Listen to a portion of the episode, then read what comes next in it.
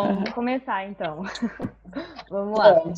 Bom, boa noite a todos, sejam bem-vindos ao podcast do Colégio Futuro dos alunos do, de Penápolis, dos alunos do terceiro colegial.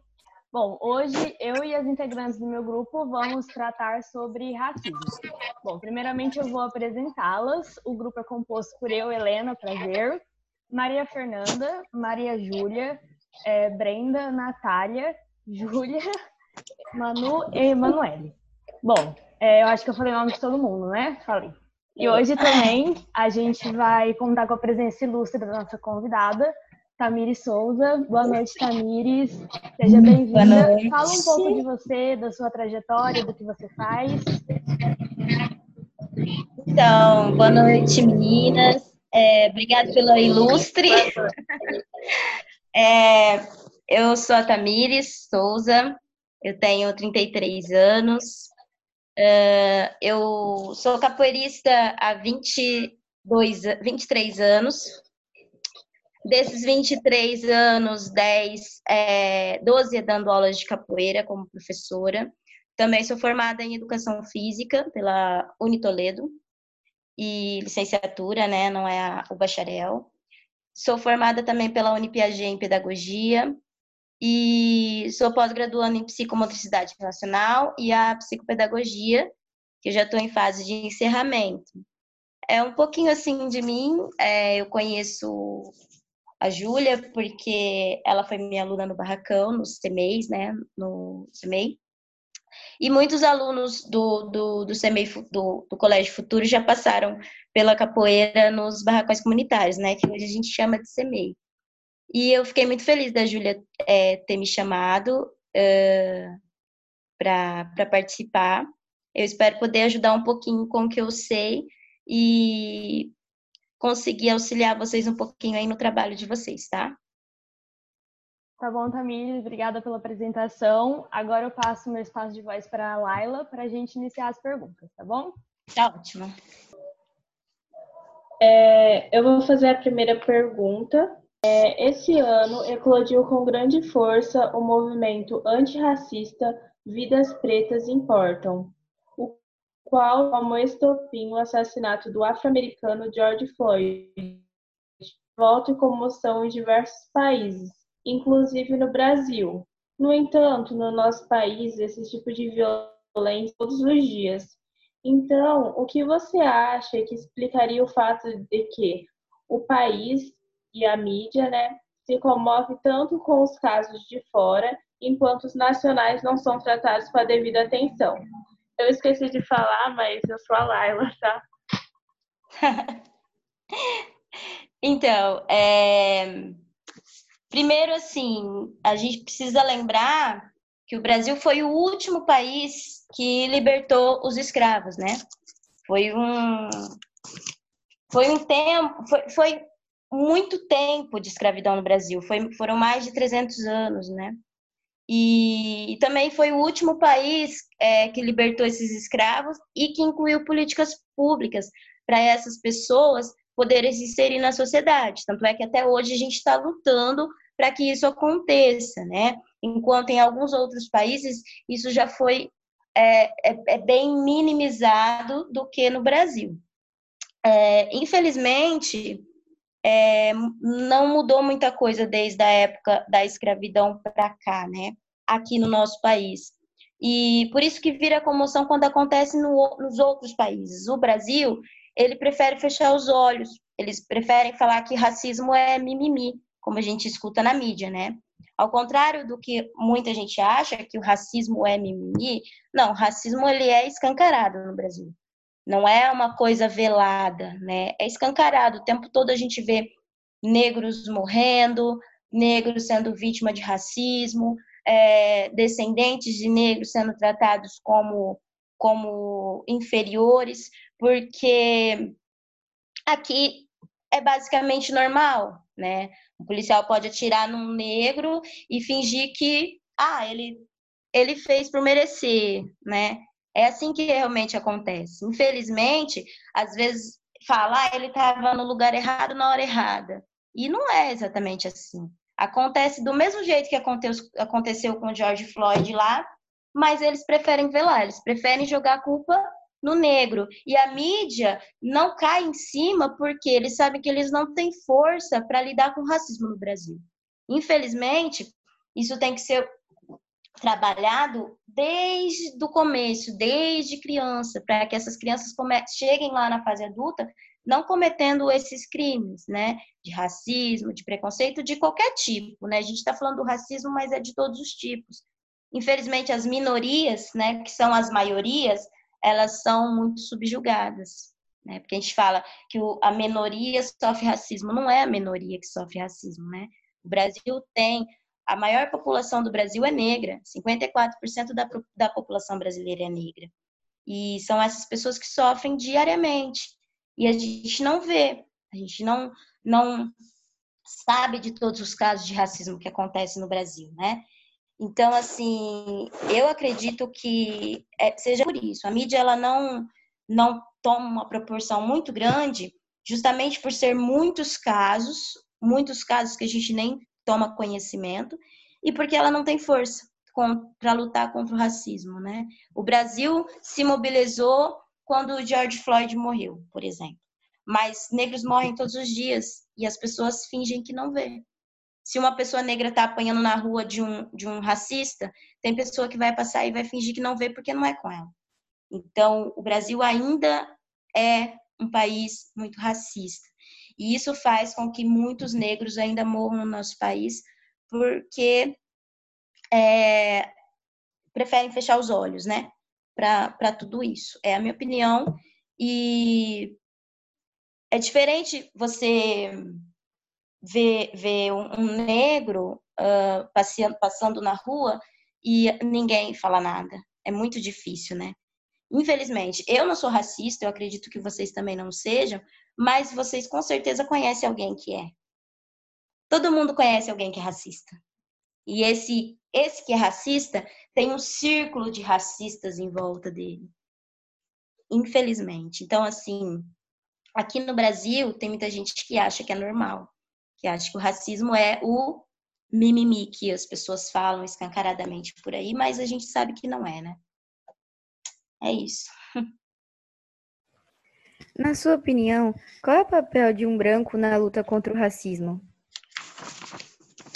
Bom, é, o papel de qualquer ser humano em qualquer tipo de covardia é não se omitir, né? É não ser omisso a, a qualquer tipo de, de covardia, seja o racismo, seja a homofobia, seja a pedofilia, seja o feminicídio.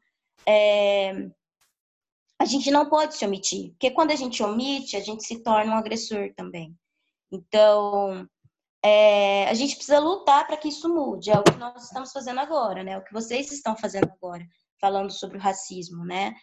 É, aí entra a questão da empatia, né? Eu, eu tenho que me colocar no lugar do outro. Eu não posso fingir que não é comigo. Não é comigo. Mas eu, eu preciso saber que poderia ser comigo. Poderia ser com minha filha, poderia ser com, com, com um amigo. Então, é se colocar no lugar do outro, isso é empatia. É, a gente precisa rever, tentar reverter essa situação é, falando sobre o assunto, questionando, cobrando, uh, ter voz ativa junto aos movimentos negros, porque não é porque não é negro que não precisa estar no movimento negro. Você, você pode, você deve estar ali, entendeu? para trabalhar, para buscar, para dar apoio para uma pessoa. Então, é, o papel de uma pessoa branca ou de qualquer pessoa que seja é não se omitir e é buscar ajudar essas pessoas, né? Porque tem muitos é, negros que não que não conseguem falar sobre o racismo porque tem medo, é normal, do mesmo jeito que tem, tem é, homossexuais que não conseguem falar sobre a homossexualidade, porque tem medo. Hoje em dia, essas pessoas vivem com medo, né? Infelizmente, como eu falei na primeira pergunta, as pessoas são muito ignorantes, né? O preconceito, ele é baseado na ignorância. Então, quando tem muitas pessoas trabalhando e buscando e denunciando e questionando, o movimento ganha força. Então, assim, quanto mais pessoas tiverem trabalhando e buscando, seja ela branca, negra, o que for, contra o racismo, mais coisas a gente vai conseguir para acabar com ele, ou pelo menos para diminuir. Tá? Então, o papel é não se omitir, é denunciar, é dar apoio, e poder aj ajudar o máximo que a gente puder na luta contra o racismo no Brasil, tanto as outras covardias que acontecem também, né? Os outros crimes, né? Porque não é nem uma covardia, é um crime. Então, é isso. Não se omitir. A gente não pode ficar calado diante uh, uma situação de racismo que acontecer e a gente precisa trabalhar para que isso mude, tá? Essa é a resposta. Oi, eu sou a Emanuele. Bom, é, o que você pensa sobre alguns brancos que utilizam do argumento de que não estão no seu lugar de fala para omitirem o racismo? Bom, é, foi o que eu falei da, na outra pergunta, né? É, eu não preciso ser negra para lutar contra o racismo. É, do mesma forma que não preciso ter sofrido violência doméstica para lutar contra o feminicídio. Da mesma forma que não preciso ser criança, por exemplo, para lutar contra a pedofilia. A gente não precisa é, sentir na pele para saber o que a pessoa tá, tá, tá passando, né? É, geralmente essas pessoas que não se posicionam, que não tomam uma atitude diante a essas todas essas esses crimes que acontecem, elas são pessoas que não, so, não, so, não se posicionam sobre nada. Então, ela não vai se posicionar contra o racismo, ela não vai se posicionar contra a pedofilia, ela não vai se posicionar contra o feminicídio, ela não vai se posicionar contra nada. Agora, se você percebe que a pessoa só não se posiciona é, quando se trata do racismo, é porque ela é racista, né? Por quê? Se a pessoa briga, briga contra a pedofilia, contra o feminicídio, mas depois chega, acontece uma, uma situação de racismo e ela fala, ah, não tenho nada com isso. É porque ela é racista, né? Isso é, é fato, né? Então, assim, é, o racismo, ele, às vezes, ele tá internalizado, a gente não percebe. A gente percebe quando acontece alguma coisa perto da gente. Então, assim, ah, é, eu não sou racista, mas eu não quero que minha filha namore um negro. Isso é racismo, né? Isso é racismo. Por que, que sua filha não pode namorar um negro? Ela é melhor do, seu, do, que, o, do que o negro? Né? É a mesma coisa de. Ah, é, eu não, eu não, eu sou contra o feminicídio, mas acontece um crime de, de feminicídio do lado da sua casa e você olha e fala assim, ah, mas ela mereceu. Então você, você, você é do tipo de pessoa que não liga para o que acontece do seu lado, né? Então, assim, é, quando a gente fala que a gente que não é problema nosso, a gente está se omitindo. Foi o que eu falei lá no início. Quando a gente se omite, a gente se torna um agressor. Se você sabe que uma criança está sofrendo pedofilia e você fica quieto, você está ajudando para que, que aquilo aconteça. É a mesma coisa o racismo. Se você sabe que algum amigo seu está sofrendo racismo na escola e você se omite aquilo, você tá é tão agressor quanto a pessoa que está agredindo. Porque você não fez nada para mudar. Ah, mas é, o que, que eu vou fazer? Muitas coisas você pode fazer, né? Você pode, por exemplo, ah, você viu uma criança sofrendo, um, um, um adolescente, no caso de vocês, né? Sofrendo um racismo. Às vezes você não vai agir ali na hora porque você tem medo, tem medo de ser é, agredido também, normal, você não precisa falar na hora. Mas você pode buscar ajuda diante dos professores, os coordenadores. É, geralmente tem um, um psicopedagogo na escola, um coordenador pedagógico, e você fala o que está acontecendo. Ah, mas eu não quero ser é, identificado. Não tem problema, liga. Uma vez eu fiz isso na minha escola. Eu liguei e falei que tinha uma menina sofrendo bullying.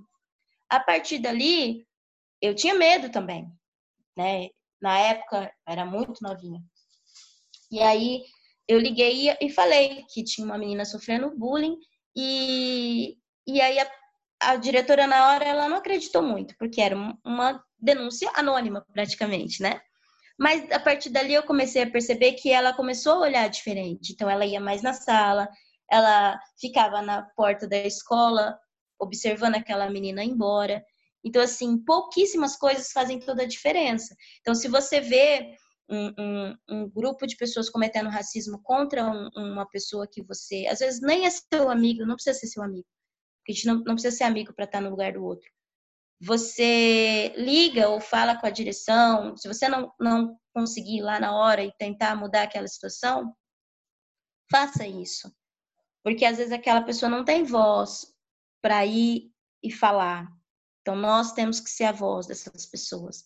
Então vai e fala, olha, tal pessoa está sofrendo é, um racismo, eu presenciei, mas eu não quero que me identifique.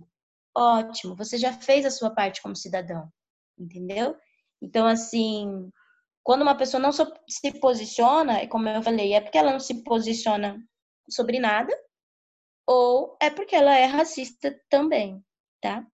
É isso.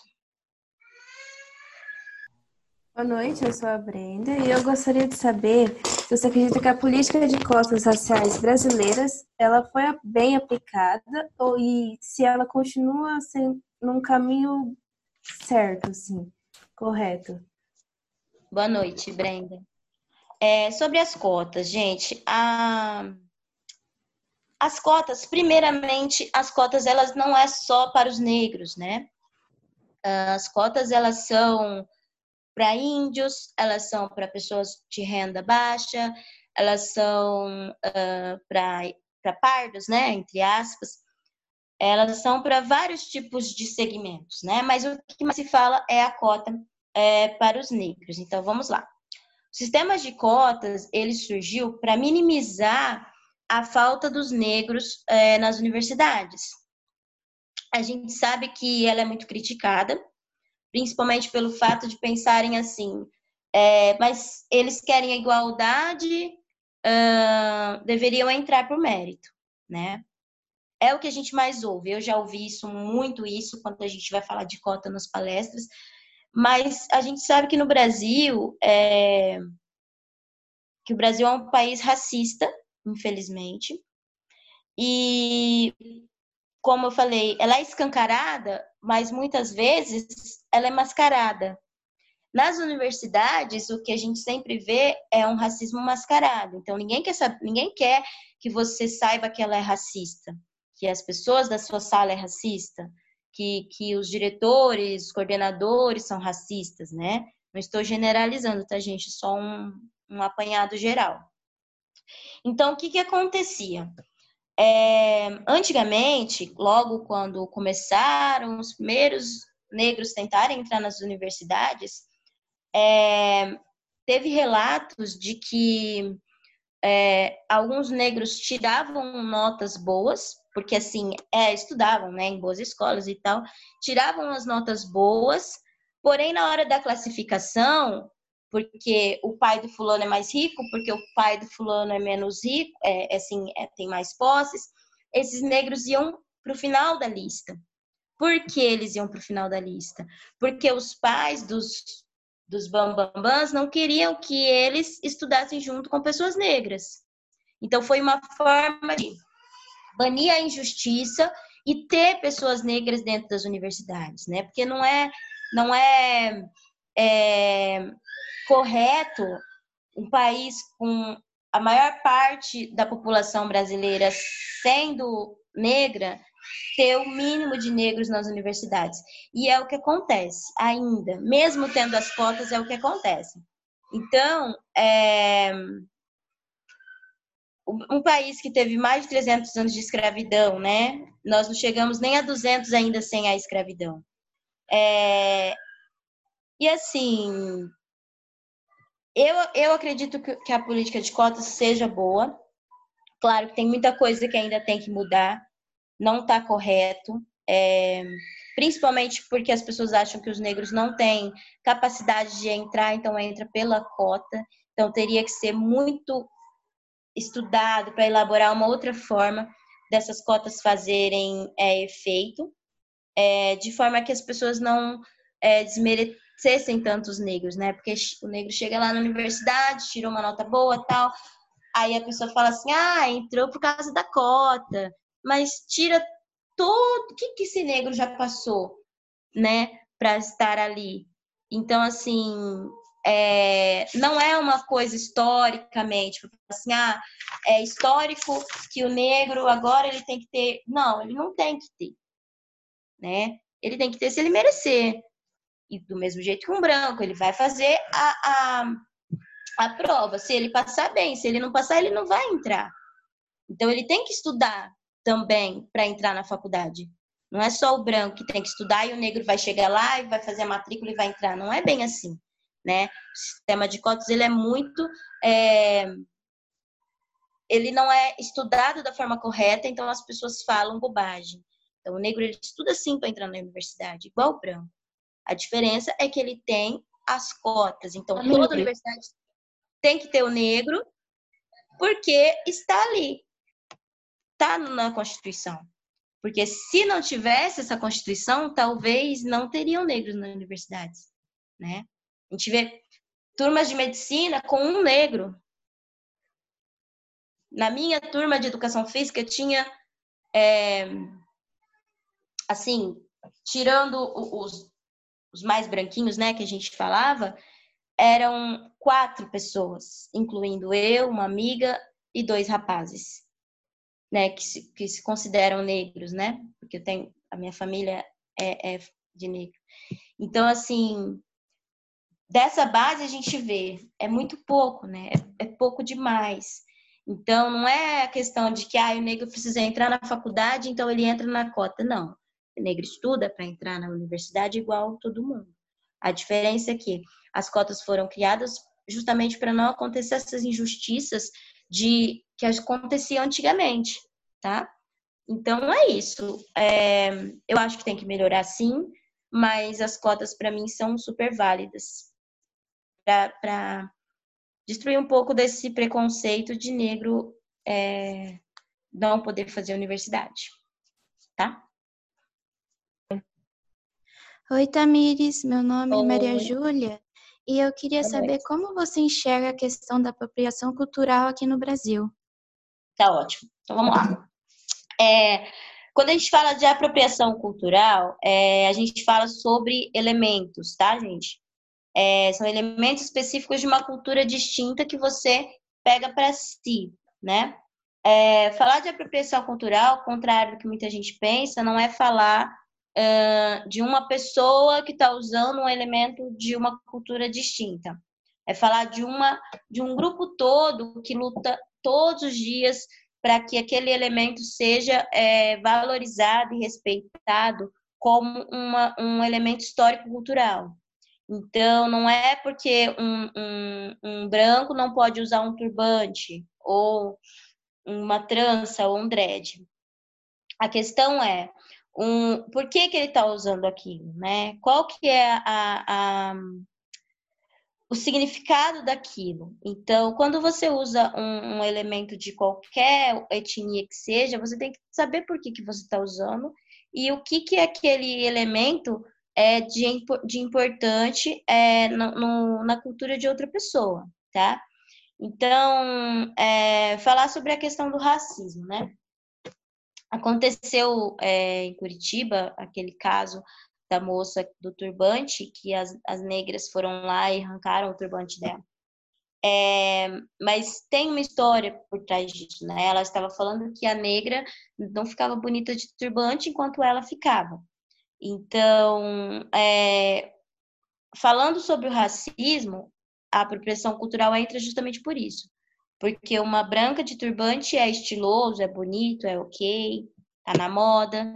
E uma negra de turbante, ela é taxada como é, uma praticante de cultura afro-brasileira, de religião afro-brasileira, né? Que as pessoas, que é o candomblé, um, banda, que as pessoas pejorativamente falam que é macumba. Então, uma pessoa negra usando um turbante, ah, é macumbeira. Uma pessoa branca usando um turbante, ah, ok, estilosa, que legal, que bonito, né? A mesma coisa do dread.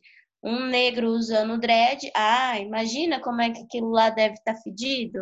Ah, é, como é que ele consegue? Deve coçar. Como é que lava? Então, um branco usando turbante, não, é estiloso, é legal. Então, assim, é, quando uma pessoa branca adota um, um, elemento que não é da sua cultura e usa sem saber o, o fundamento, a história daquele elemento, ela está se apropriando de uma cultura que não é dela.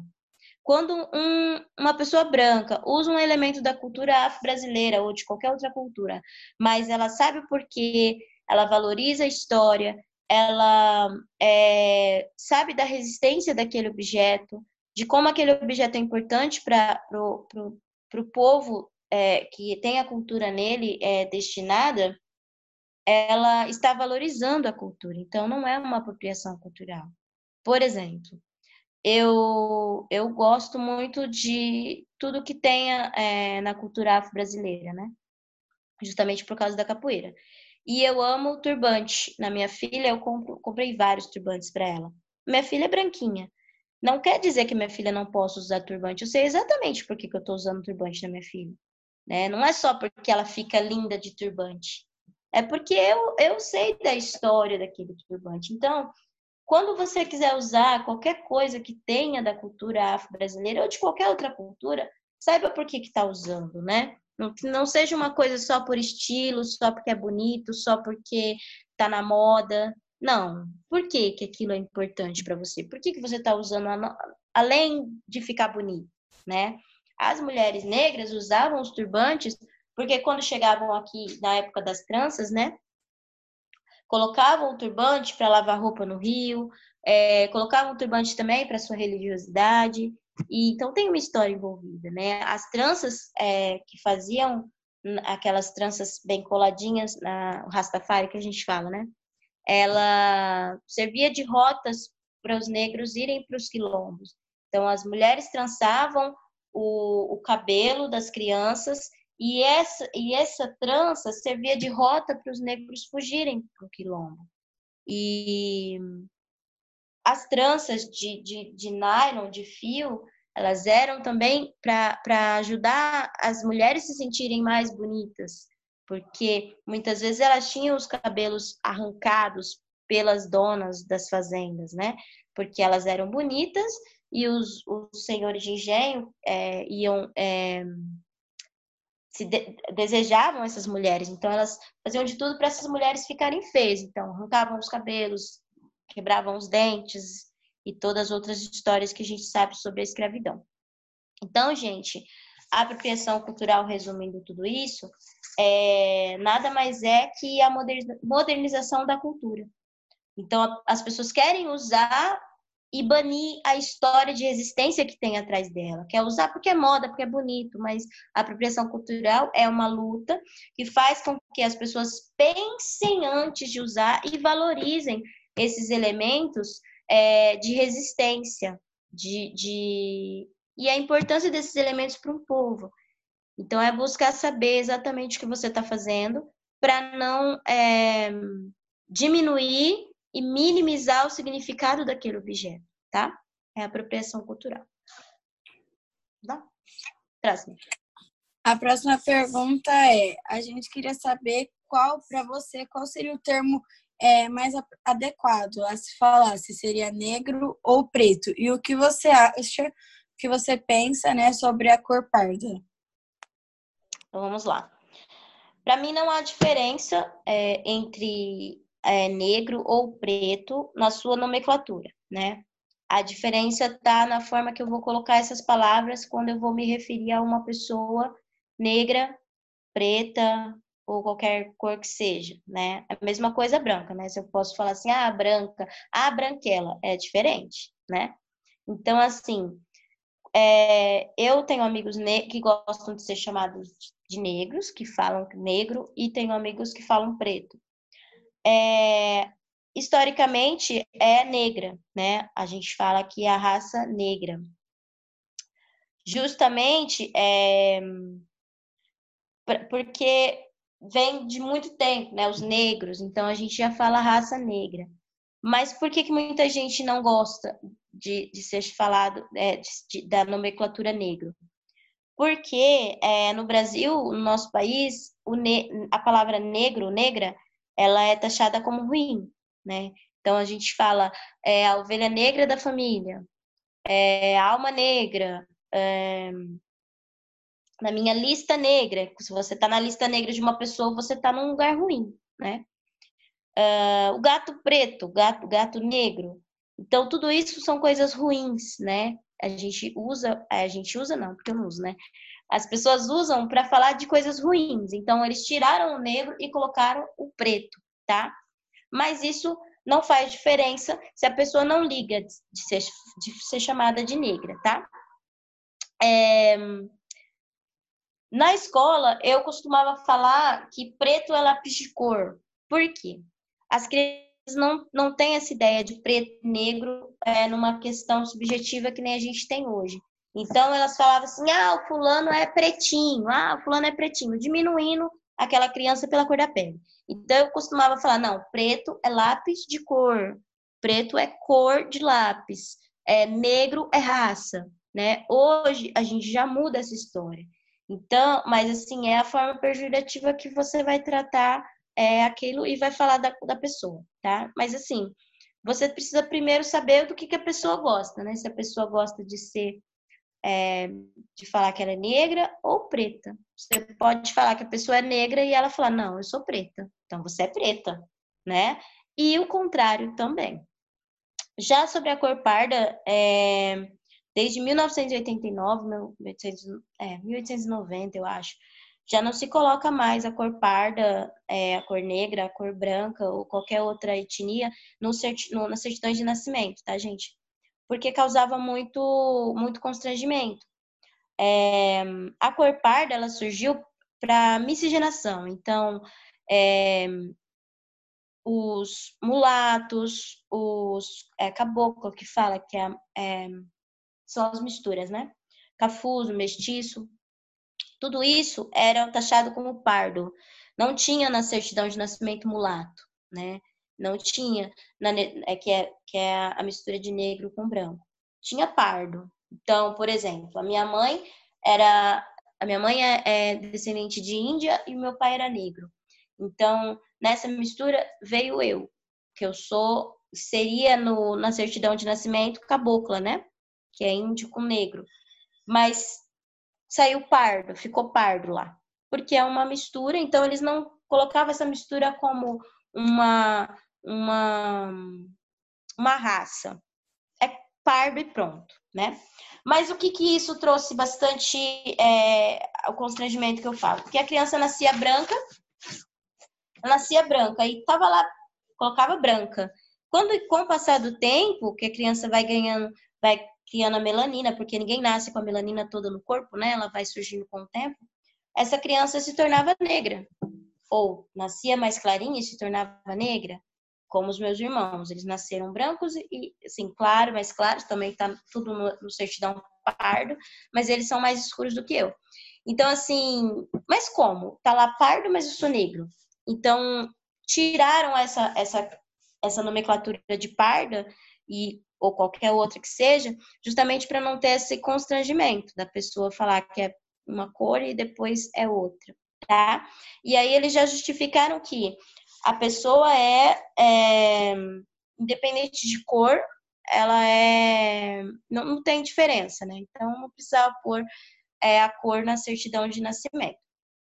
Então o correto para mim foi isso mesmo, tirar essa cor, essa questão da cor da certidão e aí depois a pessoa decide, né? A pessoa que vai ver se ela é mais puxada para o negro ou se ela é mais puxada para o lado dos brancos.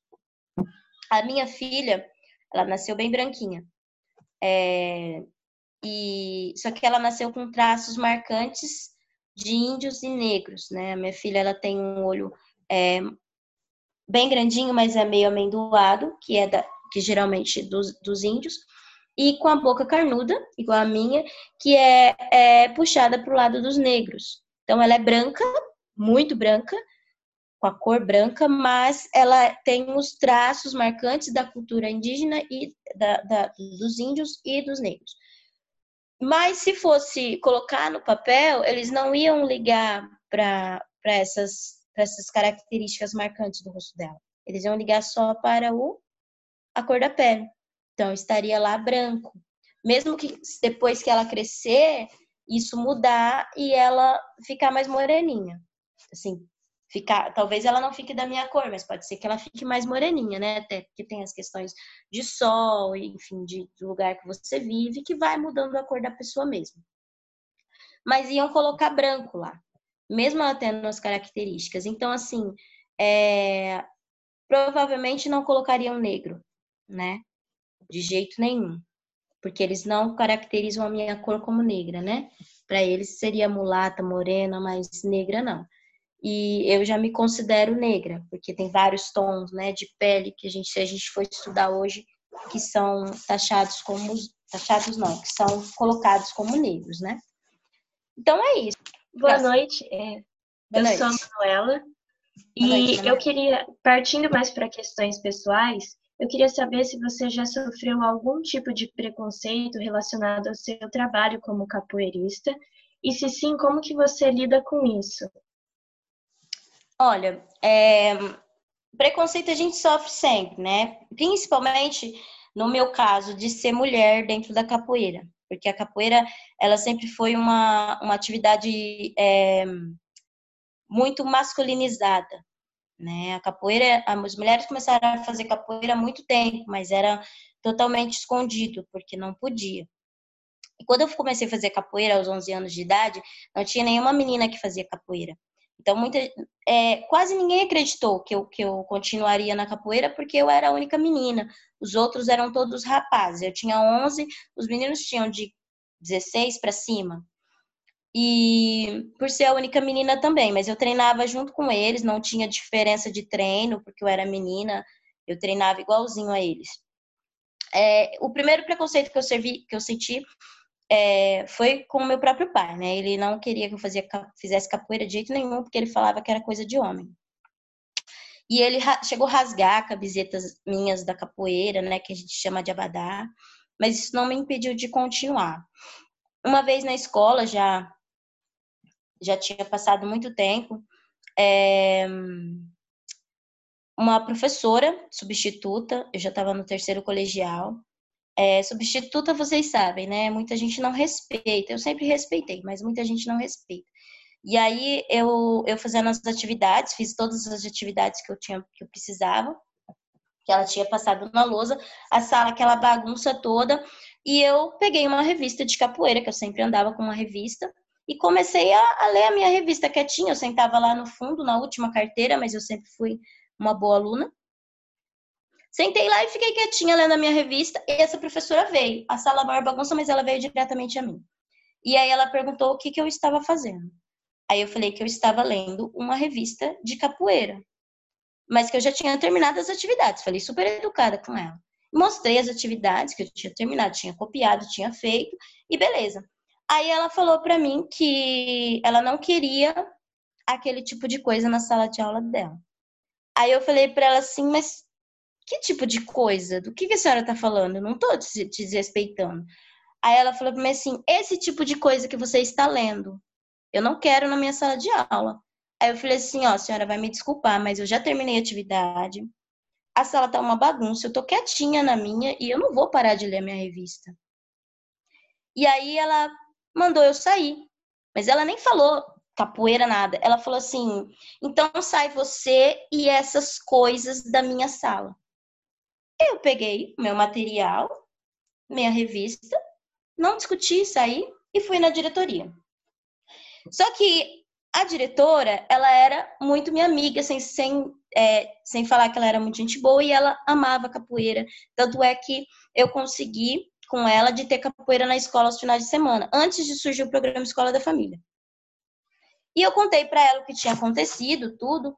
E aí ela falou para mim que é, que ela ia conversar com a professora, e aí depois a professora desceu, conversou com ela e tudo. E aí ela, para mudar a história toda, disse que eu tinha desrespeitado ela, por isso que ela mandou eu sair da sala. E a diretora já sabia, porque eu nunca fui para a diretoria por desrespeitar quem quer que seja, nem professor, nem diretor, nem servente, nem ninguém. E a professora, a diretora falou para ela que que não que não queria nenhum tipo de preconceito, porque o que ela tinha feito era um preconceito, né? E eu não sei por que, que ela agiu daquela forma, também não quis saber, mas eu, eu me lembro que eu falei para ela assim: eu nunca desrespeitei ninguém, não é a senhora que eu vou desrespeitar. E eu só estava lendo a minha revista, só queria ler a minha revista, não estava fazendo mal para ninguém. Depois disso, a diretora conversou com ela, tudo. Ela foi outras vezes na escola, mas não foi para dar aula na minha, na minha turma. Mas parece que, que ela, sim, entendeu, né? E, mas o que vem aí à tona, né? Os meus amigos, as, os meus amigos, as, as pessoas da minha sala, nenhuma foi me defender e falar que eu não tinha feito nada. Né? Entra a questão da omissão. Talvez se a diretora não me conhecesse, não conhecesse meu caráter, ela ia achar mesmo que eu tinha é, desacatado a professora, porque ninguém foi lá falar que era mentira da diretora, da professora, né? Todo mundo ficou quieto. Então, é, graças a, a, tudo que eu, que, eu, que eu fazia na escola, que eu meio que saí limpa dessa, né?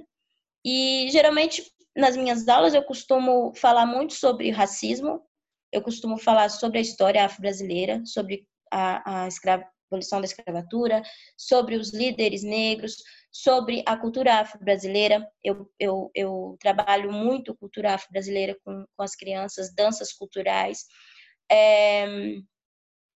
E aí alguns pais têm preconceito, né? Até hoje a gente passa por isso, mas eu busco é, explicar, eu sento com os pais, explico o que, que a capoeira ajuda a criança. Eu tento ajudar mostrar para esses pais a forma que a capoeira vai ajudar essa criança dentro de um contexto é, educacional, tá? Porque na escola não é só a capoeira luta em si, a gente trabalha toda uma, uma questão de desenvolvimento psicoafetivo, psicopedagógico e tudo mais. Porém, mesmo mostrando tudo isso, alguns pais não deixam, né? Mesmo a criança, eu tive um aluno que, que ele, não, ele não fazia aula nenhuma ele era muito estourado, ele só faltava bater no professor. E a minha aula ele fazia inteira. As crianças não gostavam dele, é, porque falavam que ele era muito bravo e ele batia nas crianças mesmo. Ninguém queria brincar com ele e na aula de capoeira ele tinha que fazer, porque é dupla, é trio, é grupo. E ele tinha que fazer junto e ninguém discriminava ele. Porque se discriminasse ele, eu tirava outra criança para ele se sentir incluído. E a minha aula ele fazia inteira, ele não me dava um pingo de trabalho. E a mãe tirou ele, não queria que ele fizesse capoeira, não deixava ele ir mais nos dias da capoeira no CEMEI por causa de religião. E então assim, a gente tenta ensinar, explicar para os pais, mas infelizmente o preconceito existe pelo fato da ignorância, né? É, se eu sei, se eu não sei uma coisa, mas eu quero aprender, é, o pensamento provavelmente vai mudar. Mas se eu não sei e não faço questão de aprender, nada vai mudar. Né? Isso serve para a vida inteira de vocês. É, o preconceito é isso. Nada vai mudar se as pessoas não abrirem, não se abrirem para aprender, né? É, eu lido com isso estando sempre preparada para ensinar. Então, sempre que alguém quiser aprender um pouquinho mais sobre a capoeira, sobre a cultura afro-brasileira, sobre racismo, sobre qualquer coisa que seja que eu puder ajudar, eu vou ajudar. É a forma que eu lido com o preconceito, tá? Porque a acomodação é assim, eu tô acomodado. Se eu não fizer nada para subir, eu vou continuar aqui. E é aqui que mora o preconceito, né? Se você tem um preconceito com qualquer coisa que seja, mas você procura aprender sobre aquilo, você vai subir. Com certeza se você procurar aprender, você vai melhorar como pessoa, como cidadão, né? E é isso. Boa noite, Tamires. Boa é, noite. É, primeiramente, queria agradecer por você ter aceitado o convite. É, logo que eu fiquei, eu fiquei, sabendo que o tema ia ser racismo, você foi a primeira pessoa que eu pensei. Então, eu fico muito feliz que você tenha aceitado. É, e agora nós chegamos na última pergunta, é, você já comentou um pouco é, em relação ao seu trabalho, mas eu queria saber, assim, é, se você poderia aprofundar um pouco, é, na sua visão, qual é a importância do seu trabalho na luta contra o racismo e como você introduz ali com os seus alunos, com as crianças, o que você fala e tudo mais. Então, é, a capoeira, ela nasceu na escravidão, né? É, por uma ânsia de liberdade. Então, o negro, ele perdeu toda a cultura dele quando ele foi arrancado da África e foi trazido para o Brasil. Ele não tinha mais o que fazer, o que lutar, nada. Ele não tinha mais. Então, é, eles criaram a capoeira como uma forma de defesa. Mas ninguém podia saber que era a, uma, uma luta. Então, eles colocaram a música, né? Por isso que tem, tem música na capoeira. E nas aulas, eu costumo abordar toda a história, né? Toda a história que fala sobre a escravidão, desde a época que eles trouxeram os, os os afro, os africanos, né? Porque eles não eram escravos lá. Os africanos, toda a trajetória no navio negreiro, também tem a, a história das, das, das iabás, que são as bonequinhas que as mães faziam para as filhas com, as com um retalho de roupa, não sei se vocês sabem dessa história, mas procura na internet que é bem legal. E, e eu costumo falar sobre os líderes negros, né? para as crianças terem uma identidade, uma identificação. Porque a gente fala de super-heróis brancos, né? Mas a gente teve muitos líderes negros, tanto mulheres quanto homens, né?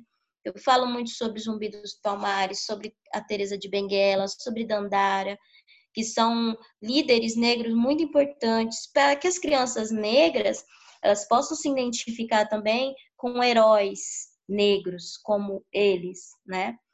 E eu falo também, eu costumo fazer os painéis de dia da abolição da escravatura, de dia da consciência negra, com desenhos feitos pelas crianças, com textos que eles buscam pela, na internet. Também faço é, jogos da memória com, com desenhos, textos, frases é, sobre racismo, sobre a capoeira em si. É, a gente faz também eu falo sobre a abolição da escravatura um pouquinho diferente do que a gente vê na escola, né? Porque na escola a gente fala de abolição da escravatura, a gente já pensa logo na princesa Isabel. E não, não foi uma coisa assim, ah, a princesa Isabel assinou, ok. Não, não foi. Foi uma luta muito grande antes dos negros para poderem chegar a essa abolição, né? Teve outras leis que, que vieram antes dessa, lei do ventre livre, lei do sexagenário, que vocês sabem isso de cor. E, e, essas leis, infelizmente, no Brasil, elas não foram é, tão bem executadas, né? Continuaram vindo negros da África, as crianças continuaram trabalhando e assim por diante. É, eu tento mostrar para as crianças nas minhas aulas que todo mundo é igual, né? É, nós todos temos é, os mesmos direitos, os mesmos deveres. A diferença é que nem todo mundo busca pelos seus direitos e nem todo mundo busca é, cumpre os seus deveres. Então tem gente que acha que não precisa cumprir os deveres porque ou porque é branco ou porque é filhinho de rico, enfim. E tem os, os as crianças é, que são de classe mais baixa, né? Que não não buscam os seus direitos porque acha que não tem direito, né? Então, geralmente, quando eu vou falar sobre racismo na escola, eu pego uma criança é, mais negra e pego uma criança branca e falo sobre isso. E através das histórias, geralmente eu falo sobre, sobre o racismo e para que essas crianças internalizem isso e levem para os pais, tá? Então não é só aprender na escola, é internalizar e ensinar para os pais em casa, porque tem muito pai também que não sabe sobre racismo, né? Então a ideia é formar jovens com responsabilidade social, igual vocês são. Essa é a ideia da capoeira na escola, tá? Espero que vocês tenham gostado, que eu tenha ajudado um pouquinho aí vocês. Obrigado pelo convite. Bom, e... Tem mais alguma Pode coisa para acrescentar? Algo que você queira falar para gente?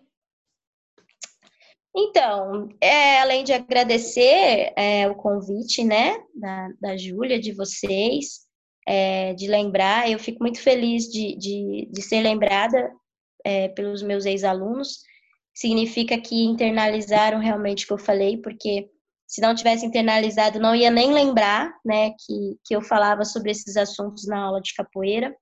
É, agradecer o espaço por, por estar tá podendo falar um pouquinho mais sobre a cultura brasileira, sobre as questões tão importantes. Dizer que vocês, os jovens, é, são o, o futuro, né? Isso é, parece clichê, mas não é. É a pura verdade, né? O futuro do, do país está nas mãos de vocês, nas nossas mãos, né? É, mas de vocês muito mais, porque vocês têm muita coisa ainda para fazer, para ensinar, para ajudar. Então, não se omitam diante de questões como racismo, como feminicídio, como pedofilia, como qualquer outra coisa. Vocês têm voz e precisam usar essa voz a favor de uma sociedade, porque quando a gente vive só para a gente, a gente esquece do mundo que está fora. E quando a gente esquece do mundo que está fora, a gente esquece da gente também. Porque a gente esquece que a gente vive nesse mundo, né? Então, se você pode fazer um mundo melhor lá fora, você está pensando lá no futuro, nos seus filhos, nos seus netos, é, nas pessoas que convivem com você, porque hoje não, às vezes você não tem ninguém aí perto de você, nenhum negro que seja seu amigo ou que você tenha um contato mais perto. Mas quem sabe no futuro você não se apaixona por um negro, né? Quem sabe no futuro você não tenha um filho negro, né? ou uma filha que vai se tornar é, homossexual, ou um, um, filho negro que vai querer usar dread, ou um filho branco que vai querer usar dread e você não vai conseguir ensinar para ele, explicar para ele por que, que aquilo é importante. Então, estudar é a melhor forma de acabar com a ignorância. Tá? A ignorância que a gente fala é de falta de conhecimento, tá? Não é de, de ser bravo, nada disso. A ignorância é de falta de conhecimento. Então, busquem sempre estudar, conhecer. Quando a gente é mais jovem, a gente acha chato, mas é muito importante, tá? Então, leiam bastante, é... queiram saber de tudo que acontece, de tudo, tudo, tudo, porque nada é perdido. O conhecimento não, não se perde. Tudo que você aprende é, é para você, tá? E busquem ajudar as pessoas que estão perto de vocês. Não se omitam diante de injustiças e de crimes que possam acontecer na escola de vocês ou em qualquer outro lugar, tá? É isso. E muito obrigada. Tamires, a gente queria agradecer muito você por você dedicar seu tempo para gente. Com certeza acrescentou muito na nossa vida. Sério, essa conversa foi muito Bom. boa para gente. Então, eu vou deixar aqui meus sinceros obrigada mesmo. Que você continue fazendo seu trabalho, que é muito bom, viu? Parabéns por tudo e obrigada mais uma vez por aceitar participar. Eu que agradeço. Precisando, estou aqui. Ótimo. Tá? Muito obrigada. Obrigada. Obrigada. Obrigada. Obrigada. Tchau, Obrigada, tchau. desculpa. É, desculpa os Os erros aí de gravação. Imagina, fica tranquilas. Obrigada. Espero que tenha dado certo aí a gravação, tá? Deu sim, muito Obrigada, obrigada. tchau. Tchau. Tchau. Tchau. Tchau. Tchau, obrigada.